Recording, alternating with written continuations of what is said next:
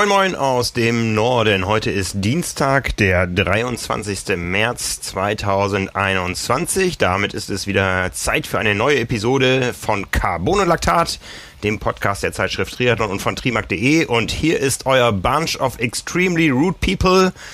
Ich bin Frank Wechsel, ich bin euer Publisher. What? Und mir gegenüber sitzt Nils Fließert. Hi, was sind wir?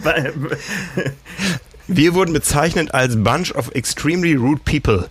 Oh. Äh, da, dazu kommen wir später. Okay, okay, ja. Du tust so überrascht. Ja, das ist das erste Mal. Ja, ja, natürlich, klar. Also den Schuh, den wir erstmal gucken, ob ich mir den anziehen kann. Da bin ich sehr gespannt. Ja, also wir kommen später dazu, äh, haben heute eine Menge interessanter Themen, ein paar aktuelle Geschichten. Ihr habt es mitbekommen, die Ironman 73 WM 2023 wurde vergeben und äh, eine neue Ausgabe ist bei dem einen oder anderen von euch schon im Briefkasten. Wir starten aber mit einer anderen kurzen Mitteilung in eigener Sache. Und zwar, wenn ihr diesen Podcast auf Soundcloud hört, dann ist das die letzte Episode, die es auf diesem Kanal gibt. Denn Soundcloud bedeutet für uns immer mehr Arbeit, hat aber kaum noch Zugriffe. Die wirkliche Musik spielt sich ab, da wo sich auch sonst Podcast-Musiken abspielen bei äh, Apple Podcast, bei Google Podcast, bei Spotify, bei Amazon und äh, von daher haben wir gesagt, bedienen wir diesen Kanal Soundcloud nicht mehr. Unseren Podcast gibt es natürlich weiter, aber ihr findet uns demnächst nicht mehr auf Soundcloud. Äh, das ist die letzte Episode, die wir da nochmal wieder neu rausrechnen, wieder neu hochladen und so weiter. Ähm, das habt ihr jetzt von uns gehört. Wenn ihr es gehört habt auf Soundcloud, wie gesagt, ab nächster Woche sind wir woanders unterwegs, aber das sollte kein großes Problem sein. Ja, ich habe es gerade schon gesagt, die Ausgabe 189 steckte im Briefkasten und da drin steckte viel Arbeit von dir und ich glaube, ich ahne, was dein Lieblingsthema war. Ach ja, äh, es gibt jemanden, der mehr Räder besitzt als du.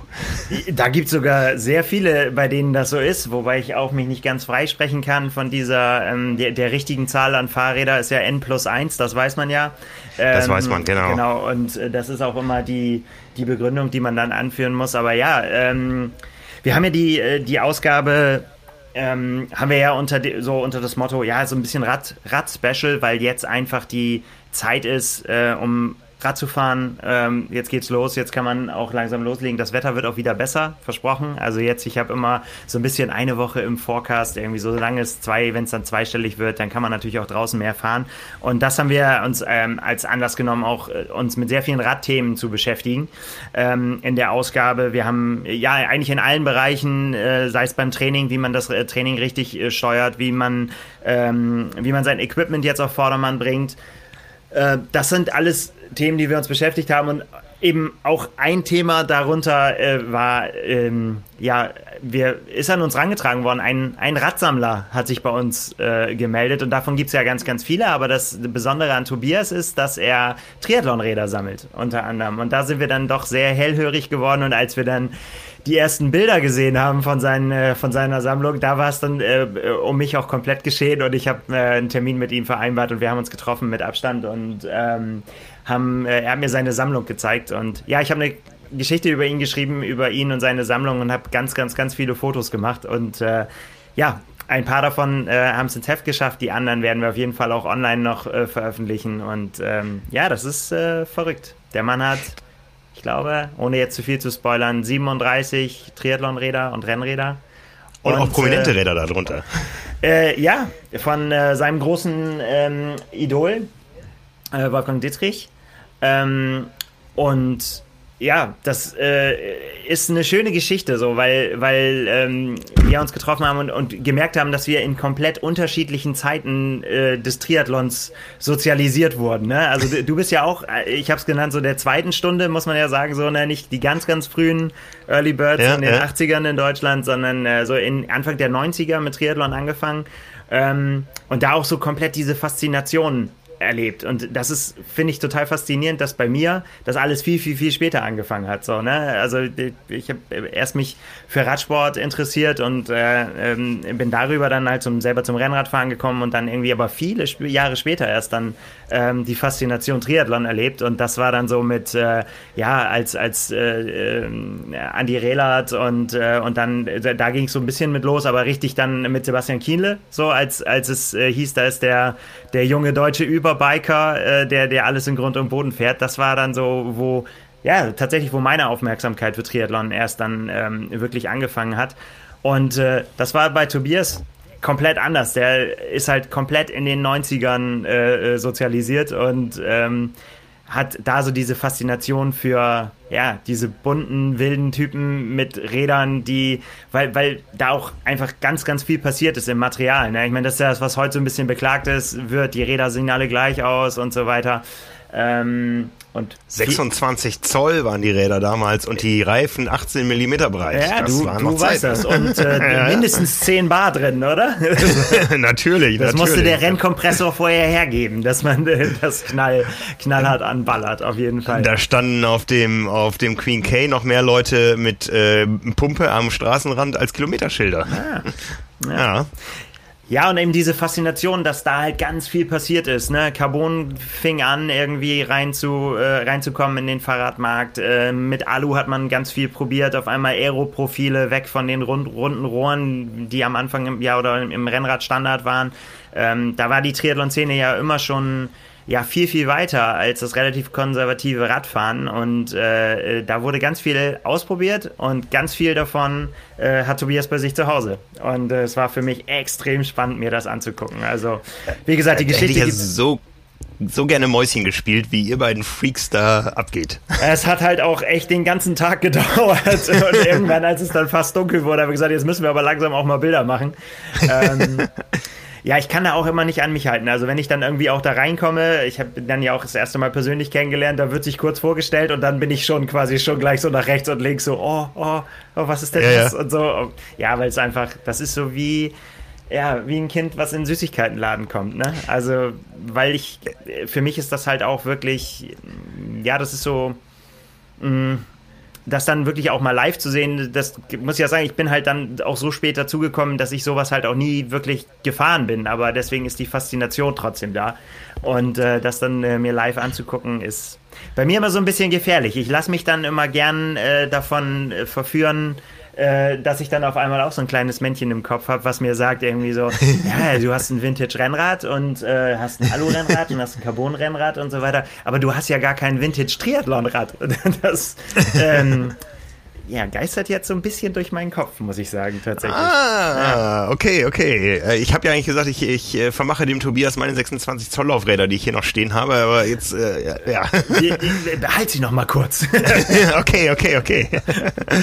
ja, also ich habe die Story gelesen und gedacht, äh, oh, das ist eine echte Liebhaber-Story. Ähm, das bezieht sich aber nicht nur auf den, der da beschrieben wurde, sondern auf den, der es geschrieben hat. Also das, äh, man merkt, dass ihr harmoniert habt. Ja, total. Also es war, war ein sehr, sehr schöner Tag und ähm, ja, also das ist tatsächlich auch nochmal was, was ich unbedingt so auch als Thema vor mir auch herschiebe, ist tatsächlich, ich möchte tatsächlich auch irgendwann mal eine längere Geschichte, so ganz kurz ist dann auch schon zu kurz, aber irgendwie so eine Mitteldistanz, Langdistanz traue ich mir vielleicht noch nicht so ganz zu, ähm, äh, mit Vintage-Material einfach machen, einfach äh, zu sehen mit diesen, mit diesen ursprünglichen Dingern, ähm, denn das ist es ja, was man sich immer wieder vor Augen führen muss, ne? Dass die, die großen Helden des, des Sports von, von früher einfach das auf Material gemacht haben, wo sich heute niemand mehr äh, darauf trauen würde oder wo man sich fragt, wie ging das überhaupt? Aber natürlich ging das und natürlich konnte man damit auch, du weißt es selber, hervorragende Zeiten erzielen.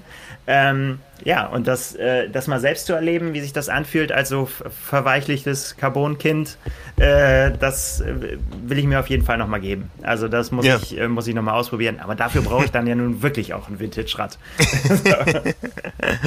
einen Helm habe ich schon. Ich habe einen ganz alten, der irgendwann mal äh, aufgehört, so einen ganz uralten Giro Aero-Helm aus so ganz billigem Schaumstoff. Ich kann mir nicht vorstellen, dass der, also das wäre dann auch wirklich nur Show und nicht äh, kein wirklicher Sturzschutz, aber ähm, den hätte ich schon. Also ja, mal gucken.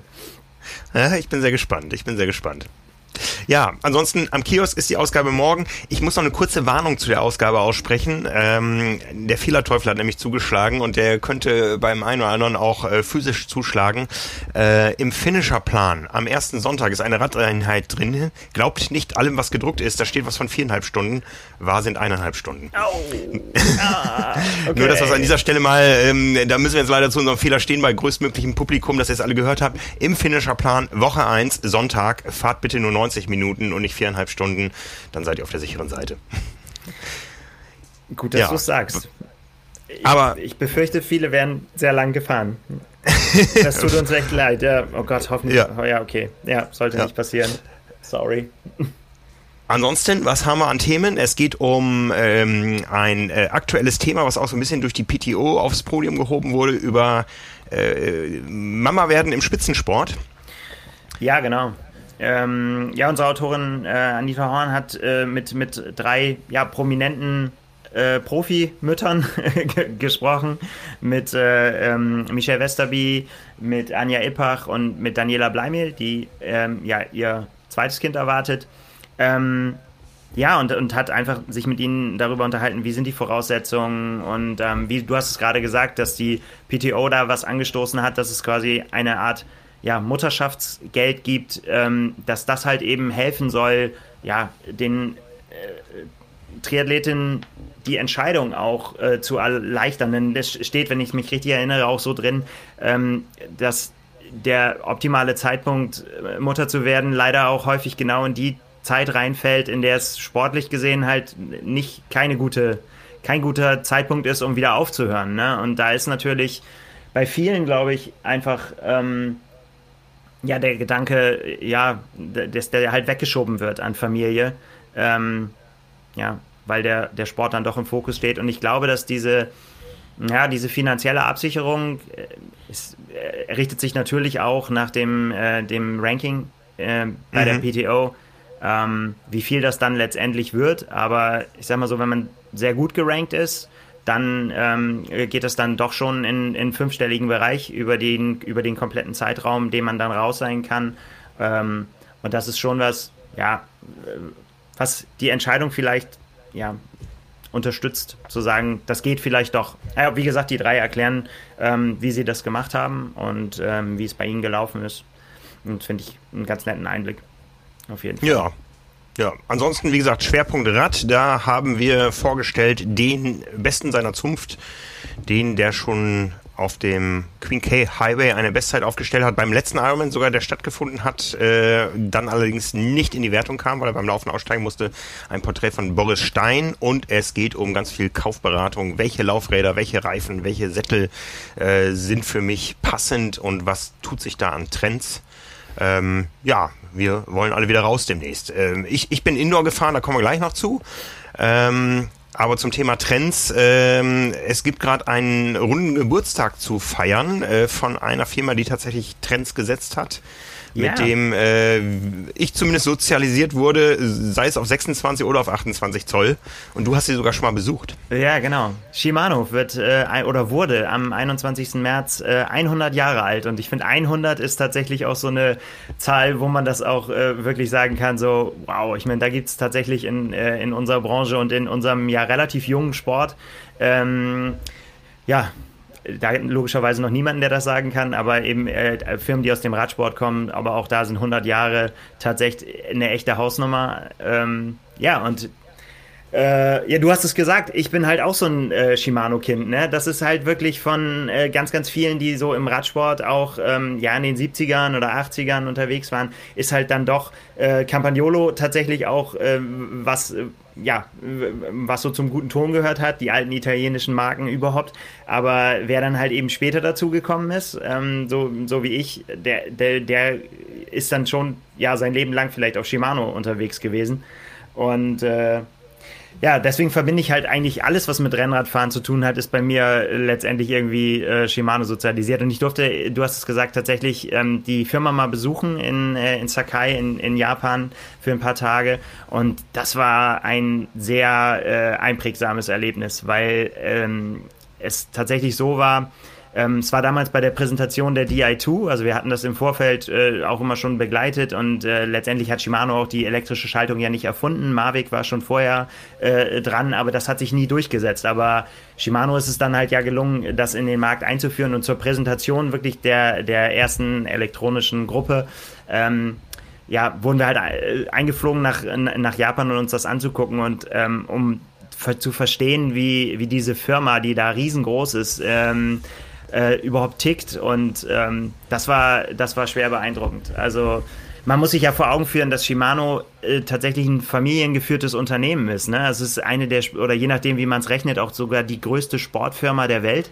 Ähm, aber okay. da, kommt, da kommt dann halt jemand äh, und äh, begrüßt dich und der heißt halt mit Nachnamen Shimano. Ne? Jose Shimano, der Präsident, leitet das, sind mehrere der Familie, ist es, ähm, äh, ja, und äh, das ist, finde ich, immer sehr, sehr beeindruckend, wenn ja, wenn, wenn Menschen äh, ihren Namen auf der Firma stehen haben. Ich meine, das gibt es in anderen, äh, anderen Branchen ja auch, ähm, wo man einfach sagen kann, ja, das ist immer noch, das sind die, die Nachfahren derjenigen, die das mal gegründet haben. Und angefangen hat das Ganze halt 1921 mit einem kleinen Ritzel, ja, mit einem Freilaufritzel, mhm. was sie erfunden haben. Ähm, die, die Stadt an sich hat, hat eine extrem lange ähm, Metallverarbeitungstradition. Ich habe ich hab gelesen, irgendwie seit dem Seit dem 5. Jahrhundert wird in der Region mit Metall gearbeitet. Schwerter, Messer, Rüstung. Ne? Also okay, okay. Man, kennt sich, man kennt sich mit Wettkampf-Equipment da aus. Ähm, und eben aus dieser Tradition, aus dieser Messer- und Schwerter-Tradition und so kommt halt eben auch ähm, die Tradition des Unternehmens. Und wie gesagt, los ging es mit einem Ritzel über Narben. Index, indexiertes Schalten hat Shimano erfunden. Ne? Also Klick, Klick, Klick äh, äh gab es vorher halt nicht ähm, ja, über, über Dual Control, dass man gleichzeitig bremsen und schalten kann, hin zu DI2 dann irgendwann. Ne? Das äh, sind so diese Evolutionsstufen, die alle eben aus Japan kommen. Und äh, ja, ich hatte es vorhin schon, äh, schon erwähnt, äh, an meinem, an meinem Vintage-Renner gibt es natürlich auch eine äh, Shimano-Schaltung. Und ähm, ja, da bin, ich, da bin ich auch sehr, sehr stolz drauf, irgendwie so aus meinem Geburtsjahr. Das ist nämlich die Dura-Ace, ist äh, in den 70ern ähm, auf den Markt gekommen. Die erste wirklich komplette Dura-Ace-Gruppe, wo überall auf allen Komponenten noch Dura-Ace draufsteht, ist 78 ähm, veröffentlicht worden. Mein Geburtsjahr und äh, dreimal darfst du raten, was an meinem Vintage-Renner verbaut ist. ja, was für ein Jahr, 78, ja. Also äh, Nils Fließhardt, äh, Dura Ace und der Ironman, also mehr, mehr Legacy gibt's nicht im Triathlon. Ne? Man könnte von guter Sternenkonstellation reden.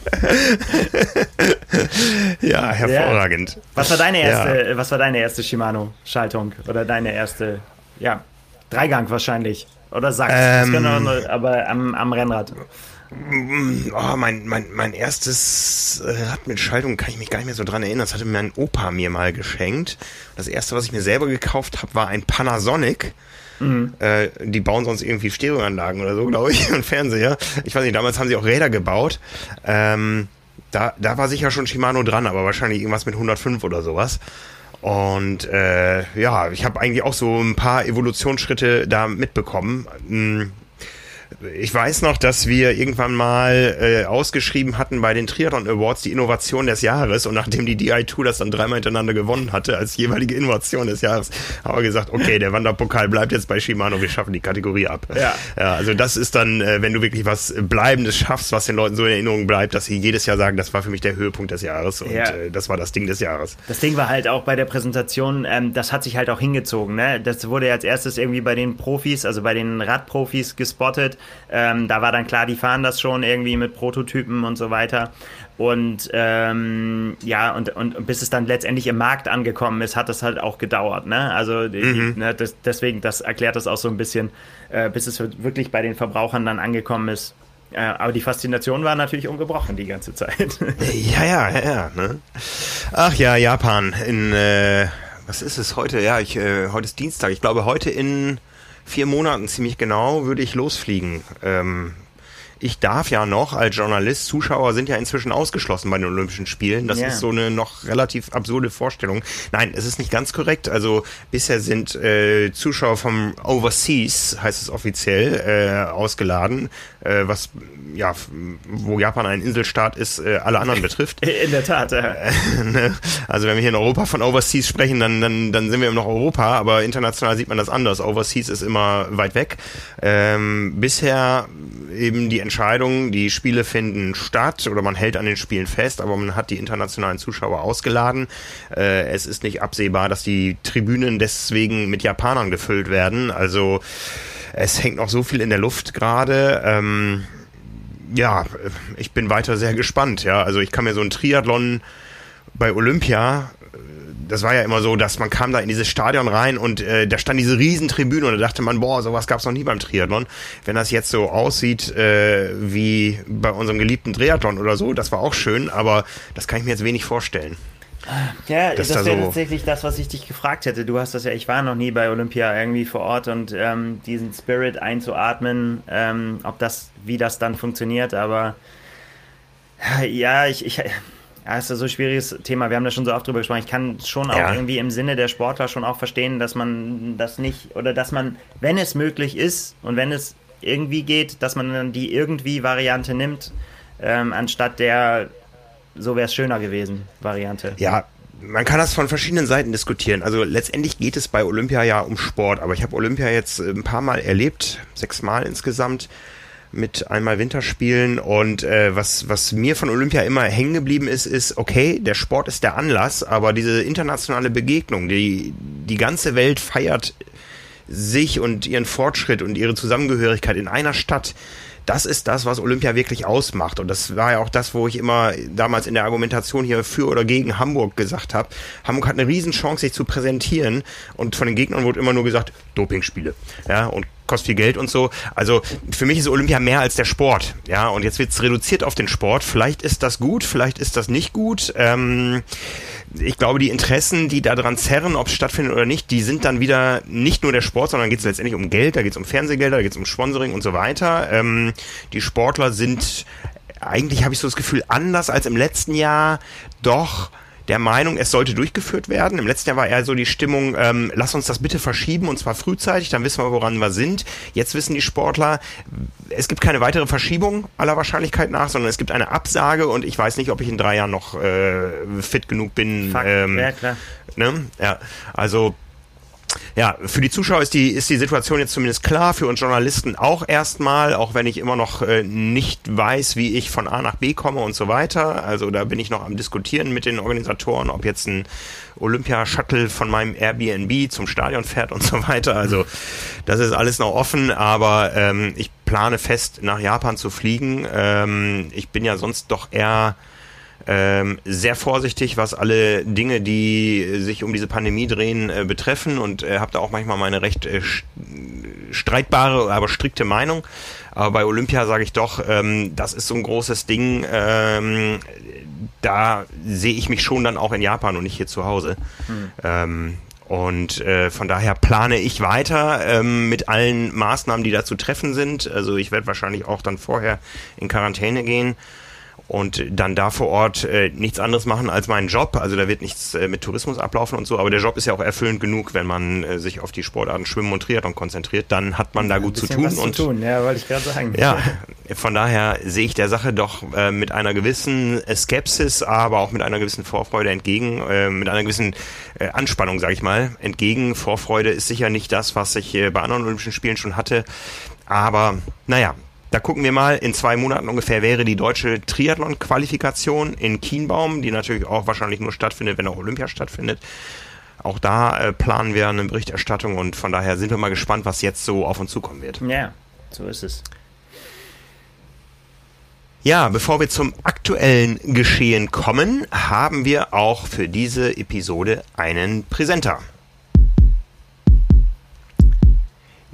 Diese Episode von Carbon und Laktat wird euch präsentiert von Trimtex. Trimtex kennt ihr als äh, Ausstatter von äh, den starken Norwegern zum Beispiel, von Christian Blumenfeld.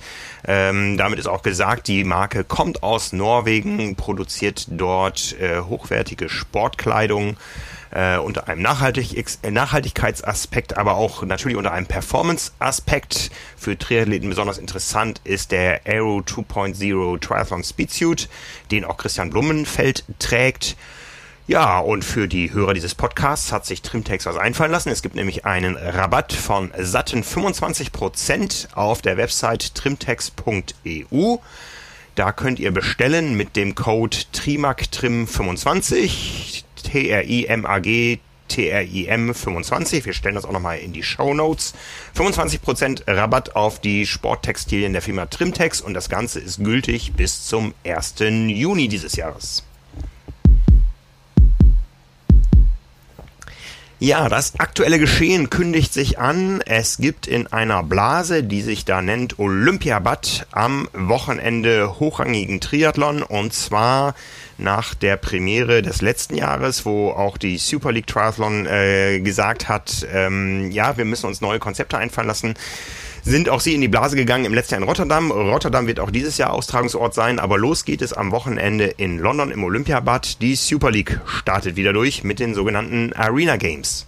Und wir können live dabei sein. Ja, es wird äh, übertragen auf Sport 1. Ne? Das ähm, äh, ist ganz cool finde ich. Ja. Also, weil das natürlich einfach auch ein schönes Format ist, um sich das ähm, anzugucken. Ne? Also, das ist ja, wird ja dann auch wirklich einfach durch die, durch die Show richtig gut. Ne? Am 27.03., also am Samstag, ist das Rennen. Los geht's mit den Frauen um 16 Uhr und dann folgen die Männer um 17 Uhr. Ja, ich schau mal gerade, was mein Trainingsplan sagt für den Samstag, ob das passt. ne, eigentlich ein vorausschauender Coach, Coach äh, sollte da zwei Stunden Rad. Äh, ja, perfekt. Zwei Stunden Rad, äh, G2 ohne Kohlenhydrate wird bis zu dem Zeitpunkt ein bisschen schwierig, aber gut, das lässt sich ja ein bisschen modifizieren. Ja, perfekt, perfekte Ausgangslage. Lucy Charles natürlich als großer äh, Star angekündigt, zum ersten Mal bei der Super League dabei, aber als äh, Britin, ähm, die Briten sind ja doch eher ein bisschen Kurzdistanz fokussiert. Äh, Lucy Charles hat ja eine gewisse Rolle gespielt bei uns in den letzten Wochen äh, mit dem großen Porträt und äh, auch mit ihrer äh, mittragenden Rolle bei der Challenge Miami. Jetzt kann man sie nochmal wiedersehen und ähm, ja, spannend. Aber ähm, aus deutscher Sicht steht eine Titel Titelverteidigung auf dem Programm. Justus Nieschlag möchte zuschlagen. Ja, genau. Justus Nieschlag hat sich ähm, darauf vorbereitet, wird angekündigt natürlich. Ja, es ist, es ist natürlich eine, eine riesen, ja, es ist eine Show-Veranstaltung, wenn man so will, aber man äh, kann das nicht, äh, nicht auch nicht so ganz. Wir hatten im Vorfeld ein bisschen Kontakt zu, ähm, zu Justus. Ähm, es ist für ihn das erste Rennen der Saison. Ne? Das, ist, äh, mhm. das ist nun mal so. Er hat sich äh, vorbereitet, wenn auch nicht ja, sagen wir mal 100 Prozent oder äh, mit vollem Fokus auf dieses äh, ja dann doch ungewöhnliche Format oder die Formate an diesem äh, Renntag, aber ähm, schon auch ähm, ja, ähm, mit, mit gewissem Fokus, wie ich gerade gesagt habe, eben auf dieses äh, erste Rennen. Der richtige Fokus ist bei ihm natürlich voll auf Chiembaum, ne, weil da will er sich für die Olympischen Spiele qualifizieren. Darauf ist das ausgerichtet. Aber er kommt aus äh, fünfeinhalb Wochen Trainingslager auf Fuerteventura und äh, will schon zeigen, was da geht in, in also der Arena. Also von, von einer Blase in die nächste Blase. Ja, genau. Also so ist es dann halt auch. Ne? Also die, die Anreise hat er halt ähm, ganz, ganz so spät wie möglich gewählt am äh, Freitagabend. Äh, ähm, das Rennen ist dann am Samstag und Sonntag geht so früh wie es äh, geht wieder nach Hause. Und ähm, er hat gesagt, also äh, man wird halt, man muss halt vorher, man wird vorher getestet, man wird bei der Ankunft getestet, man wird währenddessen getestet und danach auch nochmal, ähm, so da halt viele Tests im Raum stehen, um dann halt möglichst, ähm, ja, sollte man was ein, eingeschleppt haben, man dann auch ganz schnell äh, auch rausgefiltert wird und die kommen halt auch direkt ins Hotel und haben keinen Kontakt bis zum Rennen. Ne? Also ist jetzt nicht irgendwie mit lustigem Get-Together, sondern die werden halt voneinander getrennt ja, gehalten, hätte ich jetzt fast gesagt. ähm, ja, so dass man sich halt nicht begegnet und dann eben im Rennen dann halt Kontakt hat, beziehungsweise ja, ja zusammen raced. Auch, das ist ja ein großer Olympiatest. Ja, wir haben es ja jetzt äh, gesehen. Anna Haug hat es erwischt in äh, Miami. Ähm, wir haben äh, gesehen, bei der Leichtathletik EM ist das Ganze ein bisschen mehr eskaliert. Ich glaube, da gab es 51 positive Tests am Ende oder positive Fälle. Ähm, aber man muss natürlich die Dinge ausprobieren. Äh, im, Im Hochspitzensport kann ich das auch durchaus nachvollziehen. Äh, ich als Age-Grupper kann gut damit leben, momentan die Füße stillzuhalten. Ich möchte halt, dass irgendwann wieder alles normaler wird und äh, da muss ich jetzt nicht um jeden einzelnen Wettkampf kämpfen gerade. Äh, aber im Spitzensport ähm, ist das so, das ist deren Job und äh, ich kann mir durchaus vorstellen, dass ich mir das da am Samstag äh, von der Rolle aus anschaue, wenn das Wetter entsprechend äh, draußen noch nicht fahrbereit ist. Wir haben ja schon gesagt, wir wollen wieder draußen fahren. Ja, sind ja, sind ja in beiden Startfeldern, bei den Frauen und bei den Männern äh, extrem spannende Namen auch dabei. Ähm, äh, Lucy Charles Barkley hast du vorhin schon gesagt, Georgia Taylor Brown äh, ist am Start. Äh, Ruth Ashe finde ich ganz interessant, ähm, äh, war ähm, Age Group Weltmeisterin auf Hawaii ähm, als, als Teil des Team Swift, ist dann jetzt äh, Profi geworden und äh, äh kommt quasi jetzt von der langen Strecke dann eben jetzt auf dieses, äh, auf diese Harakiri-Formate zurück. Ich bin gespannt, wie sie sich da schlägt. Eine, eine sehr interessante weh, äh, Frau mit ganz, ganz, ganz viel Biss. Also, ja, schauen wir mal. Und die ist halt Swift-Profi, ne? Das, also in Anführungsstrichen. ähm, ja, wird sich, wird sich zeigen, wie sie und bei, Ja, und bei den Männern äh, auch super spannend, ne? Justus Nieschlag als, als äh, Titelverteidiger. Ähm, aber Jonathan Brownlee ist dabei. Tim Don äh, äh hat, der weiß, glaube ich, ja. immer noch nicht so richtig, was ihn geritten hat, sich da auf seine, ich sag's jetzt mal vorsichtig, alten Tage nochmal auf seine äh, Vergangenheit zu besinnen und äh, da nochmal in kurzen Formaten sich an den Start zu wagen. Ähm, da bin ich sehr gespannt, wie er sich schlägt. Also da bin ich, äh, bin ich, äh, ja, weiß ich auch nicht, keine Ahnung, kann ich ganz schwer einschätzen. Ich glaube, das weiß er selber auch nicht so genau. Nee, ne, aber auch, auch er kommt ja Langstrecke zurück, äh, das, das wird für ihn genauso schmerzhaft. Äh, Jonas Schomburg noch am Start aus ganz. Deutschland. Genau, genau ja. unser schon qualifizierter Olympia-Athlet für Tokio. Und auch ja mein ne, Name, also, der bei der Super League immer ähm, für Präsenz sorgt, sagen wir mal so. Ne? Also der sich da ja auch immer ganz gut zeigt, ja. Ja, auf jeden Fall. Ja, ähm, Super League ist äh, ein spannendes Thema gerade aus, aus äh, eigenem Interesse. Es gibt ja ähm, diese beiden Rennen in London und in Rotterdam und anlässlich des Rotterdam-Rennens gibt es auch eine, jetzt muss ich äh, es genau auf die Reihe kriegen, Super League Triathlon äh, schon bin ich raus. ähm, Super League Triathlon Rotterdam 2021 Team Championship äh, nee, Arena Games fehlte Arena Games hast du noch vergessen. Genau, äh, Powered by Swift. Powered by Swift, genau. So. Genau. Das Ganze ist eine Rennserie für Age-Grupper, die sich über drei Wochen erschreckt, äh, erstreckt. Erschreckend ist das auch. Ähm, und zwar fahren die Männer montags Rad und laufen freitags. Die Frauen machen das umgekehrt. Gestern war das Auftaktrennen und äh, ja, es war schmerzhaft. Du warst dabei. Äh, ich war dabei, ja. Wir haben äh, aufgrund einer Initiative von äh, Gerd und Frank aus der Power and Pace Community haben wir ein Team gemeldet und das ist auch sogar recht groß geworden. Es ist das größte Team, was da überhaupt am Start ist. Ähm, eben wurde die Marke von 100 geknackt. Ähm, es wächst also noch. Alle, die sich berufen fühlen, können auch weiter diesem Team äh, beitreten und beiwohnen. Ähm, man hat eben die Chance, montags und freitags zu racen. Das erste Rennen ist jetzt gelaufen. Wie gesagt, äh, montags die Radrennen für die Männer, die Läufe für die Frauen. Freitags umgekehrt. Es reicht auch, wenn man nur ein Rennen einbringt. Jeder Finisher gibt einen Punkt und die Top 10 kriegen nochmal extra Punkte.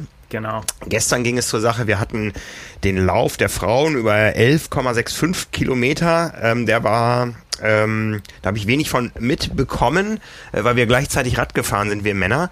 Äh, wir sind die Runde London 8 gefahren auf Swift äh, mit dem berühmt-berüchtigten Box Hill. Also alle Frauen, die das am Freitag noch vor sich haben, man ist erst oben, wenn man 16,2 Kilometer auf dem Tacho stehen hat. Auch wenn man vorher durch so einen Bogen schon fährt. Es tut danach noch länger weh. Autsch. Ja, also ich bin ja kein erfahrener Swift Racer. Ich wusste nur, du musst 10 Sekunden vorm Start eigentlich schon beim Maximalanschlag äh, radeln, um gut wegzukommen und alles andere ergibt sich dann. Ähm, Moral von der Geschichte, es sind irgendwie knapp 200 Leute ins Ziel gekommen. Ich war 119. Ähm, es war erstaunlich, wie schnell da Gruppen auseinanderreißen und wie du dann eigentlich keine Chance mehr hast. Da werden erfahrene Swift Racer mehr zu wissen. Aber was für mich zählte, der Team Spirit war da und vor allen Dingen, ich habe eine bessere FDP als letzte Woche beim FDP-Test. Das war das, das persönliche das. Nebenziel. Sehr gut. Ne? Ja, und für uns übergeordnet ist es natürlich einfach extrem cool zu sehen, ne? dass, dass sich da aus der Community äh, sowas gebildet, dass, dass die Leute jetzt als Team antreten. Das, ja, äh, ja, ja, ja, Vielen, vielen Dank, dass ihr da so, das so aktiv gestaltet und ähm, ja, großartig. Einfach nur cool, ja. Ja, also wir, wir haben äh, jetzt aus dem ersten Rennen fast doppelt so viele Punkte mitgenommen als das zweite Team. Äh, wir haben zweiten Platz insgesamt.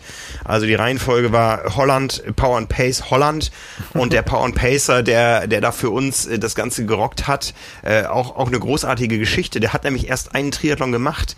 2012 hat er eine olympische Distanz gemacht und da hat er meinen Film gesehen vom, äh, vom, von der Challenge Rot 2019, wo ich mit Kamera gestartet bin ähm, Alexander Harrer und hat dann gesagt, äh, jo, das will ich auch. Und dann fange ich wieder mit Triathlon an. Und dann hat er sich unsere Trainingspläne gezogen und ähm, ja, hat er gestern mal ordentlich gerockt. Das ähm, gefällt mir. Das ist Schöne der Spirit. Geschichte. Das ist der Spirit. Nicht so lange jetzt so, äh, nee, das ist ja, ja, man kann sich natürlich oder man sollte sich immer auch sehr gewissenhaft vorbereiten. Deswegen ist es das gut, dass er das gemacht hat mit, äh, mit Trainingsplänen und äh, darauf dann auch hinarbeiten und sich vorbereiten. Aber ich bin der Überzeugung, dass ganz, ganz viele ähm, zu viel Respekt vor den längeren Distanzen haben und sie nicht machen, ja, weil sie irgendwie das Gefühl haben, sie trauen sich das nicht zu oder so. Ich glaube, da sind wirklich viele unterwegs, die das Zeug definitiv hätten und denen muss man einfach zurufen, macht es, ja, macht es, geht auf längere Distanzen, probiert euch aus und ja. äh, guckt, was das mit euch macht irgendwann. Ja, ja. Ähm, also Nicht wie, so lange wie gesagt, warten. Ja, das Team ist noch offen. Es gibt, es gibt äh, parallel zum, zum Team gibt's einen Discord-Channel, wo wir uns dann äh, während des Racings unterhalten. Äh, unterhalten ist ähm, das falsche Wort, weil bei so einem Race, äh, ich stelle mir vor, dass es sich so im Swingerclub anhört. Ja, ein, oh, ein, ein Gekeuchze, ein Geächze, ein Gestöhne, ja, keiner sagt mir irgendwas und äh, am Ende alle so ein erlösendes Ah. Ja, beim Bund hieß es immer, wer noch reden kann, ist noch nicht am Anschlag, also von daher hoffe ich, dass da nicht so viel gesprochen wird. Im Sinne des Teams. Im Sinne des Teams, ja. Äh, am, am, Freitag dann der Lauf. Ich bin raus, ähm, aus gutem Grunde. Hier ist äh, Kindergeburtstag, da keine Kinder kommen können, äh, feiern wir Geburtstag für uns, aber das äh, widerspricht einem Ausflug äh, in ein geschlossenes Institut, um auf ein Laufband zu gehen. Das müssen andere dann reißen. Ähm, aber ich freue mich drauf, am Montag wieder, wieder auf dem Rad anzutreten da. Sehr gut. Bring dich ein fürs Team. Der Punkt ist dir sicher, Frank. Ja, genau. Punkte sammeln. Viel mehr ist halt auch einfach nicht zu holen, weil unter die Top 10 zu kommen, dafür musst du halt schon wirklich richtig, richtig gut sein. Also, ja, extrem ne, also, Respekt, wer es da reinschafft. Wirklich. Ja. Ne, ich, ich meine, das ist ja, das ist ja alles irgendwie äh, alles relativ und du glaubst, du hast alles gegeben und, und hast echt eine gute Leistung gebracht und dann bist du da irgendwie so im, im, im hinteren Mittelfeld. Ne? Tja. Ja. Das ist ähm, eine andere Bühne. Das ist eine andere Bühne. Eine tolle Bühne gab es am vergangenen Sonntag. Es gab einen Einladungslauf über 10 Kilometer in Dresden und unser Kollege war am Start. Ja. Simon ist die 10 Kilometer, jetzt haltet euch fest, in 30,29 gelaufen. Official. Le Genau. Official. Ja. Live übertragen vom MDR, hat damit die Normzeit für die deutschen Meisterschaften unterboten. Ja, ähm, die deutschen Leichtathletikmeisterschaften hängt jetzt noch davon ab, wie viele schnellere melden, ja, weil ähm, da gibt es sowohl die Normzeit als auch die, die Kapazität des Rennens. Aber ich habe, äh, ich war ja mit ihm fest der Überzeugung, nachdem ich ihn im letzten Jahr begleitet habe, wo er auch die große Story geschrieben hat, da über seine äh, seinen Sub 31 Versuch, der auch gut geklappt hat. Ähm, da hat er ganz klar gesagt, das war das Ende der Fahnenstange. Schneller kann das nicht gehen. Und jetzt legt er nochmal ja, 30 Sekunden drauf. Das, aber das sagt Simon ja immer, dass es das Ende der Fahnenstärke ist. Also das ist nicht Fishing for Compliments. Ich glaube, das ist bei ihm tatsächlich so. Ähm, aber man muss natürlich auch ganz klar sagen, dass er auch dann jetzt nochmal eine Stufe beim Training auch nochmal drauf äh, äh, gelegt hat. Äh, einfach aufgrund der ganzen Situation, die er jetzt hat. Irgendwie hat er auch, glaube ich, jetzt tatsächlich so viel investiert, ähm, wie er vorher gedacht hat, dass er das niemals investieren wird mhm, können. Mhm, War das ein richtiger Satz? Ja. Ähm, genau. Und ich glaube, eigentlich ja. gemacht hat er das, glaube ich, echt nur für den Hashtag, ne? dass er jetzt in seine, in seine Lauf-Instagram-Einträge äh, immer schreiben kann, äh, Hashtag Sub3030Guy. Ich glaube, das ist das tatsächlich, äh, was die echte Motivation war. Seien gegönnt. Ja, Seien gegönnt. Gut. Ich habe beim Laufen mitgeführt. Nicht. Ich habe ich habe ihm, äh, ich habe den Livestream auf, ich bin selbst gelaufen und habe den äh, Livestream auf dem Handy beim Laufen geguckt. Dementsprechend langsam war ich unterwegs, weil ich immer gucken musste, oh. dass ich nicht auf die Schnauze falle. Aber ich habe dann immer zwischendrin immer so aufs Telefon und geguckt, na, ist er das gewesen? Ich wusste ja, dass er im Blau unterwegs ist. War gut, sah seltsam aus wahrscheinlich, aber ich äh, muss, ich, es kollidierte. Die Termine kollidierten und es ging nur so. Mach das bitte nicht im Juli, wenn die Tour läuft beim Radfahren. Es ist, ja, ja, da sind die Etappen ja auch länger. Ich wusste ja, dass er so schnell ist, dass ich mir das mit meinem Datenvolumen gerade noch so leisten kann. okay, ja, das ist ein Argument. Ja, ja ich, äh, ich bin morgen dran. Ähm, morgen steht der Lauftest unseres Trainingsprogramms auf dem Programm, aber ich bin momentan eh im Testmodus. Ich teste ganz viel. Also Schuhe haben wir ja schon besprochen. Ich bin jetzt durch mit 13 Paaren. Das 14. passt mir nicht. Und was trägst du morgen? Ähm, ich trage morgen äh, den äh, Carbon-Schuh von Adidas. Ah. Den äh, Adi Zero, äh, ja. Genau. Adios Pro. Modell so heißt er, glaube ich. Ja. ja, genau. Ne? Und ähm, dazu einen Stride, um auch noch mal ein paar Daten zu ermitteln. Äh, ansonsten, ja, ich, ich bin gerade so ein bisschen am, am, am, am, Lauf-Tools äh, testen. Ja, ich habe äh, Mäuse, ich teste Mäuse. Ja, ähm, ja, ist ein spannendes Thema. Das sind so. so ich habe, so als, als die Mail kam, ehrlich gesagt, habe ich weitergeklickt, als ich das Wort Laufmaus gelesen habe, weil ja. mir das nichts sagte. Aber du kannst mir das jetzt erklären, was das ist. Ja, das sind äh, diese Mäuse sind, äh, die haben angenehm rundliche Formen. Ja, du nimmst eine links und rechts äh, und fixierst sie mit äh, Gummibändern an den äh, Handgelenken und dann gehst du laufen. ähm, und das bringt was? Ähm, das soll insgesamt, ähm, du hast, du hast die Hände dann in so einer Art Pistolenhaltung ähm, und es soll insgesamt, ja genau, es soll insgesamt sich auf die ähm, Körperhaltung während des Laufens auswirken. Ich bin jetzt mal sehr gespannt. Ich werde auch da mal mit Garmin und Strides ein paar Messwerte erheben und einfach mal gucken, kann man da ganz grob äh, Unterschiede erkennen. Vielleicht auch mal bei Intervallen, äh, mal mit, mal ohne. Ähm, dazu kommen jetzt noch Textilien für ein FE2260 quasi so eingebaute ähm, äh, Kinesiotapes haben, um da eben auch äh, die, die, die Körperhaltung äh, zu beeinflussen. Und äh, da bin ich mal sehr gespannt, ob das alles messbar ist. Also bei den Carbon-Schuhen, da habe ich nicht gedacht, dass sich das so anders anfühlt, da drin zu laufen. Ja, das ist schon ein Riesenunterschied. Ja, ähm, und da muss man immer gucken, wofür setzt man das ein? Das eine eher fürs Training, um dann im Wettkampf zu performen. Das andere sind ganz klare äh, äh, Wettkampfbeschleuniger. Also ähm, das Experimentieren macht mir da gerade Spaß, ja. Und es passt auch ganz gut. Wir hatten jetzt gerade einen schönen Laufblock. Ich bin dann auch so auf meine 70 Kilometer in der Woche gekommen. Also ähm, da konnte man schon den einen oder anderen Schuh durchbringen. Und jetzt werde ich mal so bei, bei einzelnen Schuhen ins Detail gehen. Aber morgen ist erstmal 5000 Meter Test und äh, da werde ich mal versuchen, das Thema Simon komplett auszublenden, weil das bremst bremst nur, wenn man äh, denkt, dass man hier voll am Anschlag, Anschlag läuft und äh, dass da immer noch mehr als eine Minute schneller geht pro Kilometer. Also ähm, das ja, ist alles ähm, theoretisch. Denk ja. an mich, du hast mir eine U20 äh, äh, versprochen. Psst. Das, ja, das hast du jetzt hier schon dreimal gesagt. Du hast das gesagt. Ich habe das nicht gesagt. Ich habe ja, gesagt, ich, ich mache das erst im Herbst. Aber ich sage das aber auch nur, weil die Garmin das sagt. Du bist jetzt äh, schon fällig. Ja, ich bin jetzt schon fertig. Sehr gespannt. Ja. Wird das auch live also gestreamt eigentlich irgendwo? Ähm, nein, nicht live gestreamt, aber ich werde Fahrradbegleitung mit Kamera haben. Sehr gut. Ne? Also da darf ruhig die ganze äh, Szene dran teilhaben. Das, das war ja, ich meine, letzte Woche war ja auch Test, äh, wir müssen dieses Thema ja leider nochmal ansprechen. FTP-Test, meine Güte. Ja, ich, ähm, ja, man kann es auch mal richtig vergeigen. Ich weiß allerdings nach wie vor nicht warum. Ja, also weder von der von der Leistung noch vom Puls her hätte ich abbrechen müssen, aber manchmal ist es dann einfach die Tagesform und wenn dann einmal der mentale Faden reißt, weil du da in der Öffentlichkeit stehst und öffentlich strampelst und stöhnst und auch noch Björn daneben steht und genau zuguckt und so, ähm, es ging einfach nicht. Ne? Also ja. ja, Ne?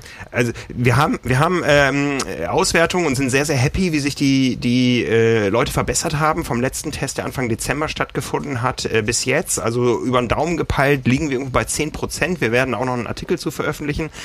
Ähm, das ist schon richtig gut. Also das Training schlägt an und ich habe auch ja nicht nach anderen Plänen trainiert, aber es hat einfach mal nicht hingehauen und solche Tage gibt's eben auch. Ja, irgendwo äh, das fühlte sich sogar am Anfang noch okay an und irgendwann fragst du dann, scheiße, warum mache ich das eigentlich hier und warum musste ich das wieder öffentlich machen? Ja, also, ja.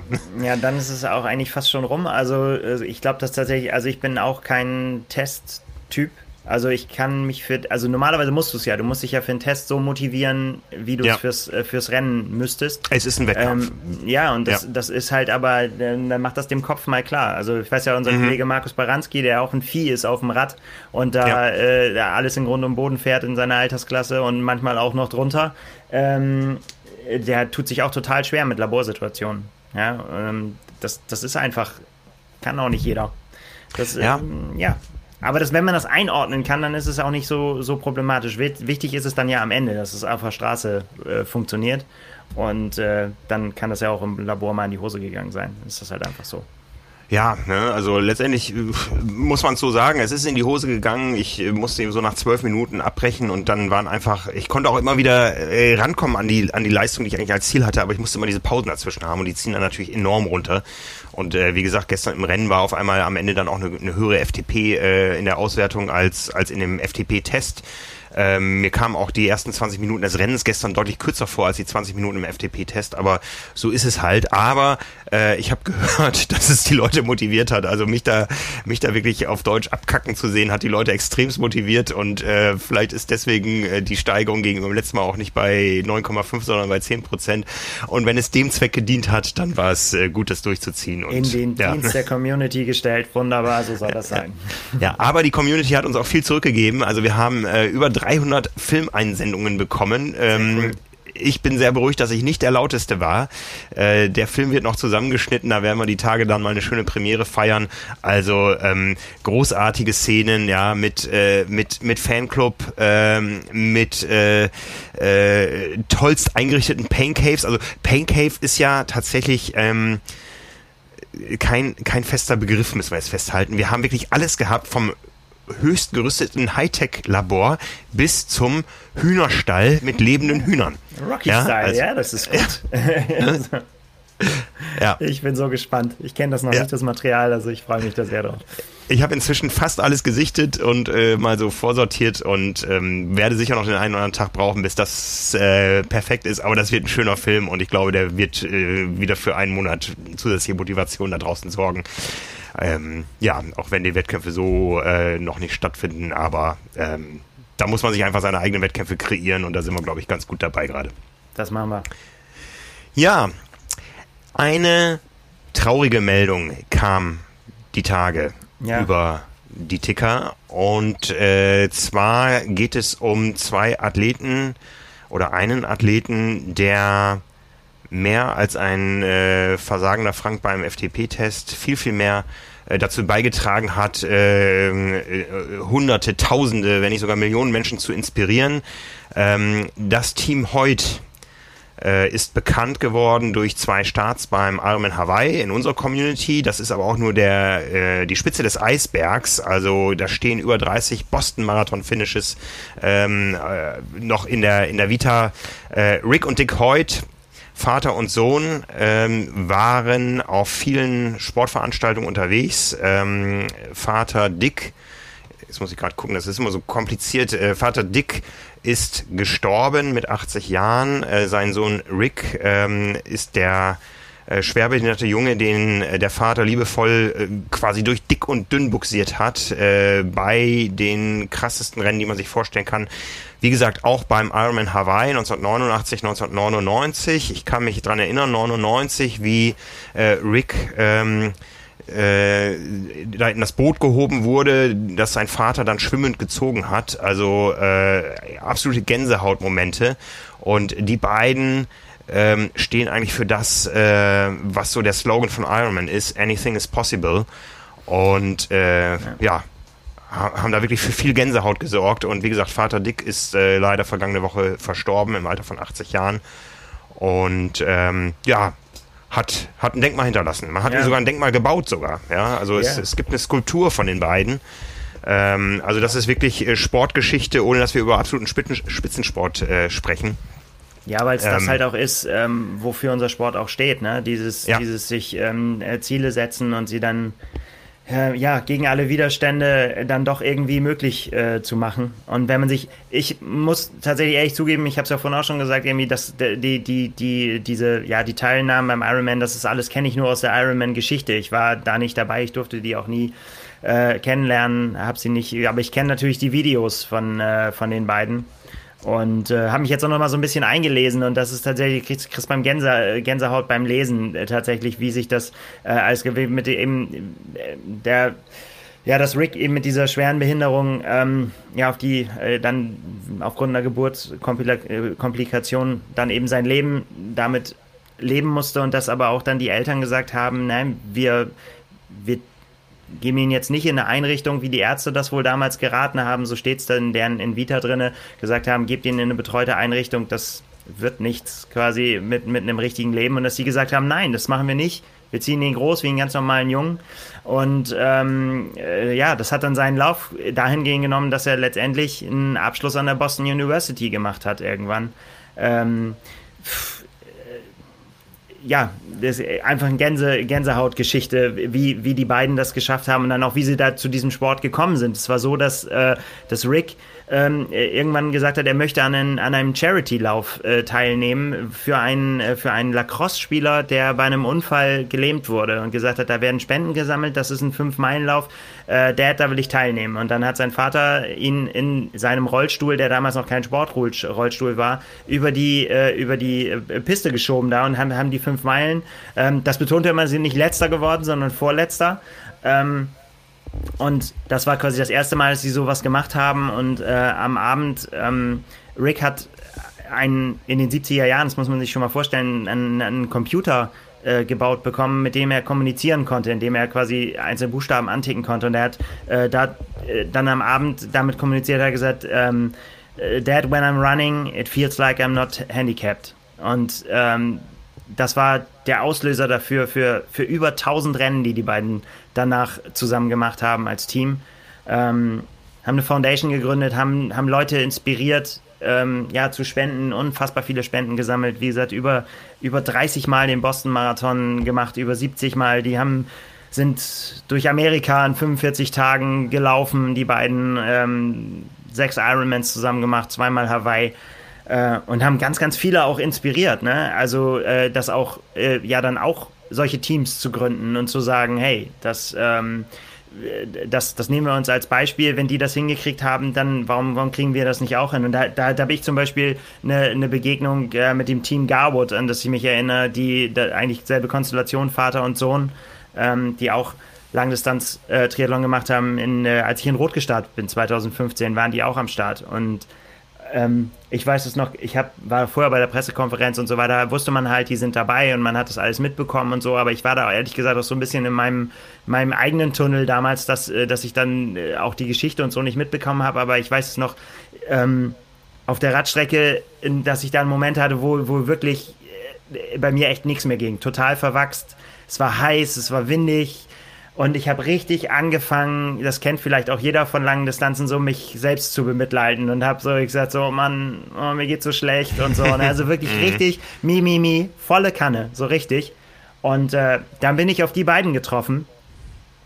Und dann, das war für mich so richtig so ein Moment, wo ich gesagt habe, so, kannst du jetzt bitte mal aufhören, hier so rumzuheulen. Guck mal, was die beiden leisten, ne? Guck mal, die, die waren noch auf ihrer ersten Radrunde. Ich hatte, ne, und habe gesagt so, was, was die hier abreißen und äh, für was die sich motivieren, äh, wer bist du, dass du jetzt da quasi so, so rumheulst mit dir selber? Das, also das hat mir auf Deutsch gesagt echt so den Arschtritt gegeben, das Rennen da wirklich überhaupt weitermachen zu können. Äh, bin ich denen sehr dankbar für. Also das extrem motivierend, finde ich. Also mir geht das immer so, wenn ich, wenn ich sowas sehe, denke ich immer so, okay, das ist das, was man selber denkt, oh, meine Achillessehne tut vielleicht ein bisschen weh und so weiter. Mhm. Ich meine, da gibt es ja unfassbar viele Beispiele für, für Menschen, die das mit Prothesen machen. Äh, für mich ist das extreme Motivation, weil das immer zeigt, was überhaupt möglich ist, wenn man, wenn man will, wenn man alles aus sich rausholt und äh, dass man selber, wenn man gesund an der Startlinie steht, hat einfach überhaupt mal gar keinen Grund hat, sich da selbst zu bemitleiden, sondern dass man sich einfach mal, ganz egal, was für eine Zeit man äh, da ablegt, sich einfach mal daran freuen kann, dass man äh, ja das gesund hinter sich bringen kann und gesund Sport machen kann. Ja, ja. Ja, also äh, für das, was, was äh, Dick heute da auch für seinen Sohn geleistet hat, wurde er mit, mit Recht in die Ironman Hall of Fame aufgenommen. Er durfte also dann quasi ein drittes Mal über den ADE Drive äh, stolzieren mit seinem Sohn. Äh, zweimal hat er gefinisht und dann, dann wurden sie in die Hall of Fame aufgenommen.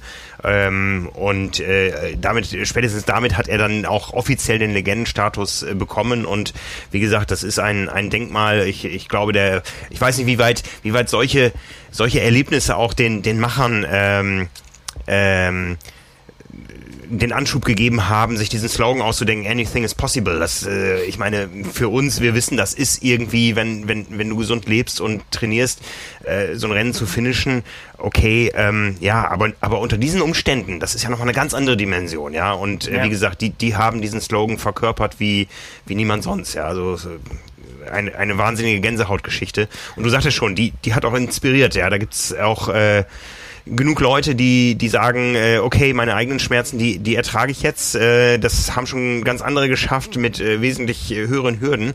Aber es gibt auch ein Team, und wenn wir jetzt über Rick und Dick gesprochen haben, dann gibt's auch noch einen Nick. Ja, und der Nick ist nämlich 2002 ähm, auf äh, Hawaii, hat er gefinisht ähm, und da war seine Frau Delphin, war da schwanger. Und was sie da noch nicht wussten, und er hat sich damals schon gesagt, ich starte hier immer noch mal mit meinem Sohn, was sie dabei, äh, da aber noch nicht wussten, ist, dass auch der Sohn schwer krank ist. Äh, der Sohn heißt Rio. Und äh, dem hat er dann irgendwann versprochen, wir finishen zusammen den Ironman auf Hawaii. Und äh, ja, äh, standen da auch wohl in äh, Gesprächen. Dann wurde ihnen gesagt, ihr müsst noch eine Langdistanz und zwei Halbdistanzen finishen vorher. Und dazu sollte es jetzt kürzlich kommen, und zwar beim Ironman 73 Dubai waren die beiden gemeldet und kurz vor dem Start wurde denen gesagt, äh, nee, ihr dürft aber nicht. Mhm. Und der Grund war, dass äh, Rio ähm, erst jetzt 18 Jahre alt wird, der war noch nicht äh, volljährig. Ich weiß jetzt nicht, wie, wie die Volljährigkeitskriterien in den Emiraten sind, aber man hat denen gesagt, du bist noch nicht 18 Jahre alt, ihr dürft ja nicht auf die Strecke. Ja, und es gab äh, Protest, es gab Beschwerden. Inzwischen gibt es auch äh, wohl eine Einigung. Ähm, und man hat sich da wohl auf einen gemeinsamen Sprachgebrauch geeinigt und äh, die Challenge ist jetzt äh, erst dadurch richtig offiziell und groß geworden. Äh, das Projekt heißt äh, Rio to Kona. Ähm, also Cooler gibt auch einen Name. Hashtag. ja, genau. Ja. Gibt auch einen, Hashtag, ähm, Hash äh, Rio 2 Kona, ja, und äh, darunter firmieren die beiden das äh, Team äh, Angel Wolf, ähm, Rio und Nick wollen zusammen in Kona starten und äh, quasi die Legacy antreten, die äh, Rick und Dick Hoyt da eröffnet haben. Ja, sehr cool. Also ja. wir drücken die Daumen auf jeden Fall. Ähm, ja, ich finde das gut, habe ich ja äh, schon gesagt. Also allein dieses eben dieses gegen, Wider, gegen Widerstände anzutreten und so weiter. Ich meine, das war auch beim Team heute sogar auch so. Also das, als es am Anfang darum ging, dass sie zusammen Marathon, denn davon kamen sie ja, ne, Marathon laufen war ja eigentlich das, was sie, was sie ins, inspiriert hat. Dann äh, hieß es ja Boston, ähm, äh, was einfach ja in, in der, der, der große Marathon in der Ecke ist ähm, mit, mit Qualifikation heißt ja, ihr müsst euch qualifizieren. Und dann hat äh, äh, Dick gesagt, okay, dann puh, müssen wir machen, irgendwie so. Der hatte auch keinen Leistungs-, also war Soldat, aber kein, kein Leistungssport-Background, hat sich dann qualifiziert. Ähm, und dann haben sie gesagt, so, ja, aber äh, wir brauchen aber die Zeit in der Age Group von deinem Sohn, nicht in deiner. Und er war da schon über 40. Ähm, und äh, haben sich auch dadurch dann äh, durchgebissen. Und ich habe es ähm, irgendwo mir aufge, äh, aufgeschrieben, ähm, 2,50 äh, war die, war die Quali-Zeit, die die zusammen schaffen mussten, ne? 2 Stunden 50. Also, äh, ja. Ja, ähm, muss man erstmal hinkriegen, ne? Und äh, wenn man einen Rollstuhl vor sich her schiebt. Also, absolut krass. Und das ist halt dieses eben gegen Widerstände durchsetzen und äh, äh, ja, einfach gucken, was geht. Das haben die perfekt gemacht. Ja. Ob es zum Ironman Hawaii im Oktober kommen wird, das wissen wir noch alle nicht. Ähm, da gab es jetzt einen Artikel auf einer hawaiianischen Nachrichtenwebsite auf äh, Big Island Now, der sich mit dem Thema auseinandergesetzt hat. Ja, nichts Genaues weiß man nicht, ja. Also ähm, wir haben verschiedene Szenarien, die da eine Rolle spielen. Äh, wir haben natürlich das Thema Impfung, da ist Hawaii deutlich weiter, als wir es hierzulande sind. Ja. Äh, mit inzwischen 26 Prozent äh, der Bevölkerung durchgeimpft, wie ich es gesehen habe, in den aktuellen Zahlen.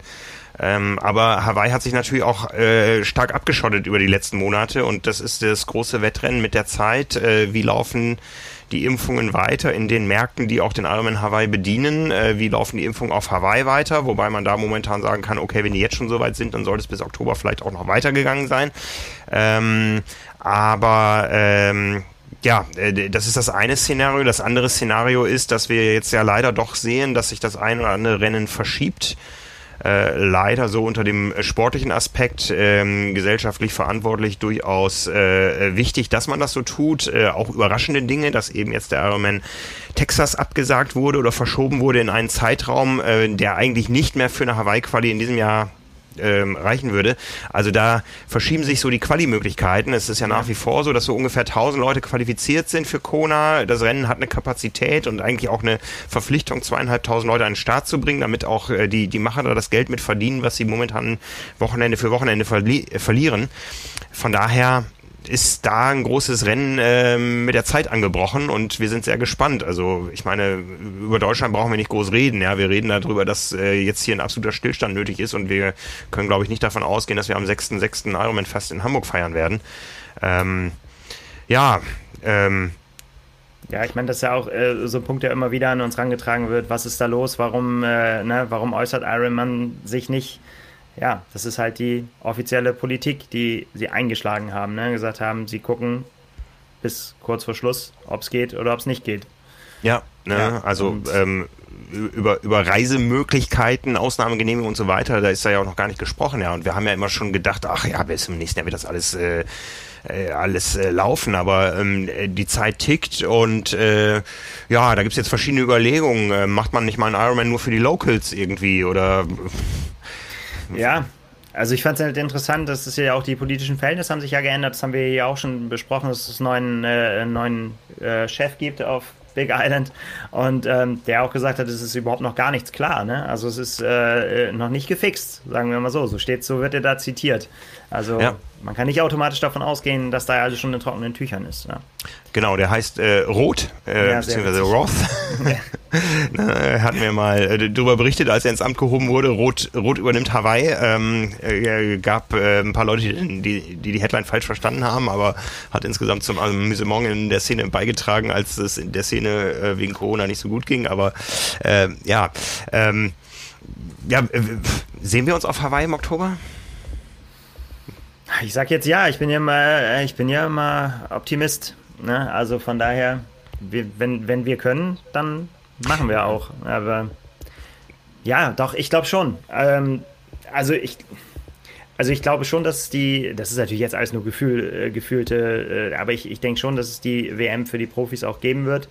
Ähm, aber wie gesagt, für die ist das ja auch, das haben wir jetzt ja öfter schon gesehen, auch nicht das Problem, dahin zu kommen, ne? wenn es denn dann von den ähm, äh, in der Öffentlichkeit, aber ob wir dahin reisen dürfen, ist ja schon wieder eine ganz andere Geschichte. Ne? Das, aber äh, es wird keine, keine WM für Profis geben ohne Age-Grupper, ja. Das ist nicht äh, das, wie Ironman tickt, ja. Das wäre vielleicht eine PTO-Geschichte, aber, aber äh, Ironman lebt äh, und, und gerade in der Phase jetzt äh, müssen sie einfach mit den, mit den Einnahmen über die Age-Grupper leben. Ja, und von daher äh, auch, auch die lokale Community. Und das fand ich sehr interessant, äh, wie die lokale Community auf diesen Artikel reagiert hat. Äh, also der erste Kommentar war, ähm, Bunch of extremely rude people. Damit waren wir alle gemeint, ja. Das, äh, so hatte ich den Podcast heute eingeleitet. Ähm, also das ist ja was, was man auch vor Ort immer mal wieder so spürt. Also Ironman ist da nicht bei jedem willkommen. Ähm, man sieht natürlich, dass, äh, dass äh, da äh, Touristen und Geld in, in, ins Land gebracht werden, in den Staat gebracht werden, auf die Insel, äh, nach Kona, nach Kailua. Ja, da ist man darauf angewiesen, jetzt mehr denn je zuvor, aber trotzdem war ich doch ein bisschen entsetzt so über ähm, die Reaktion von Locals, ähm, die da dem Rennen äh, doch teilweise sehr ablehnend gegenüberstanden, ähm, auch mit Dingen, die einfach nicht wahr sind, dass da den ganzen Tag irgendwo die Radfahrer in Fünfergruppen nebeneinander ähm, auf den auf den Autofahrspuren unterwegs sind und so. Also da war ich jetzt auch oft genug da und kann mich ja auch für zwei Wochen im Oktober fast schon als Local ähm, bezeichnen. Das muss tiefere Gründe haben, dass man einfach da eigentlich seine Ruhe haben will, ja, und äh, deswegen der Ironman nicht, nicht für jedermann willkommen ist oder vielleicht auch äh, die eine oder andere äh, Community da andere Sorgen hat, als, ähm, als noch eine Ironman beherbergen zu müssen. Ähm, ja, ähm, ich, ich glaube, da, gut wäre es für Kailua Kona. Ja, ich habe mich 2019 da länger mit der Besitzerin der, der äh, Coffee Mill unterhalten in, äh, in Harvey. Ne? Unser berühmtes Sandwich-Restaurant, du erinnerst dich, wo man immer die lebensrettenden Cola und Bagels und so bekommt, wenn man, wenn man den Trip nach Harvey gemacht hat, also direkt am, am Wechselpunkt, äh, nicht am Wechselpunkt, am äh, Wendepunkt.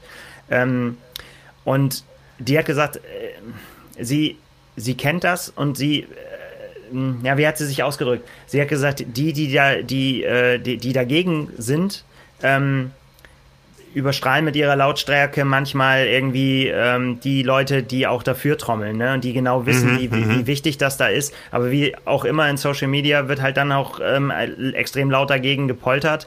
Äh, und sie hat gesagt, sie, sie, ja, das ist, es ist wahr teilweise, ne? Dass die Leute ähm, ähm, ja auf dem Highway sich nicht so benehmen, wie man sich benehmen muss und ähm, auch mal Müll wegschmeißen und so weiter, was echt eine Katastrophe ist. Also wenn ich das sehen würde, die, ich könnte nicht ausflippen. Ne? Ich meine, wie kann man auf die Idee kommen? Aber ja, das gehört auch, dat, also das passiert.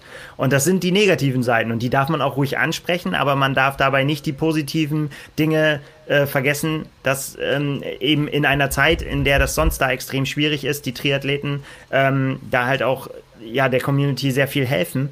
Ähm, das, also das waren ihre Worte. Ähm, ne, sie, hat, sie hat halt gesagt, dass, da, da kämpft sie halt für, ne? dass, dass man sagt irgendwie so, ja, wir finden das gut, wir wollen das auch. Ähm, wir versuchen das auch, unsere, was, was wir nicht gut finden, auch zu äußern, aber in einem vernünftigen Weg ne? und in, in, einem, in einer vernünftigen Ansprache.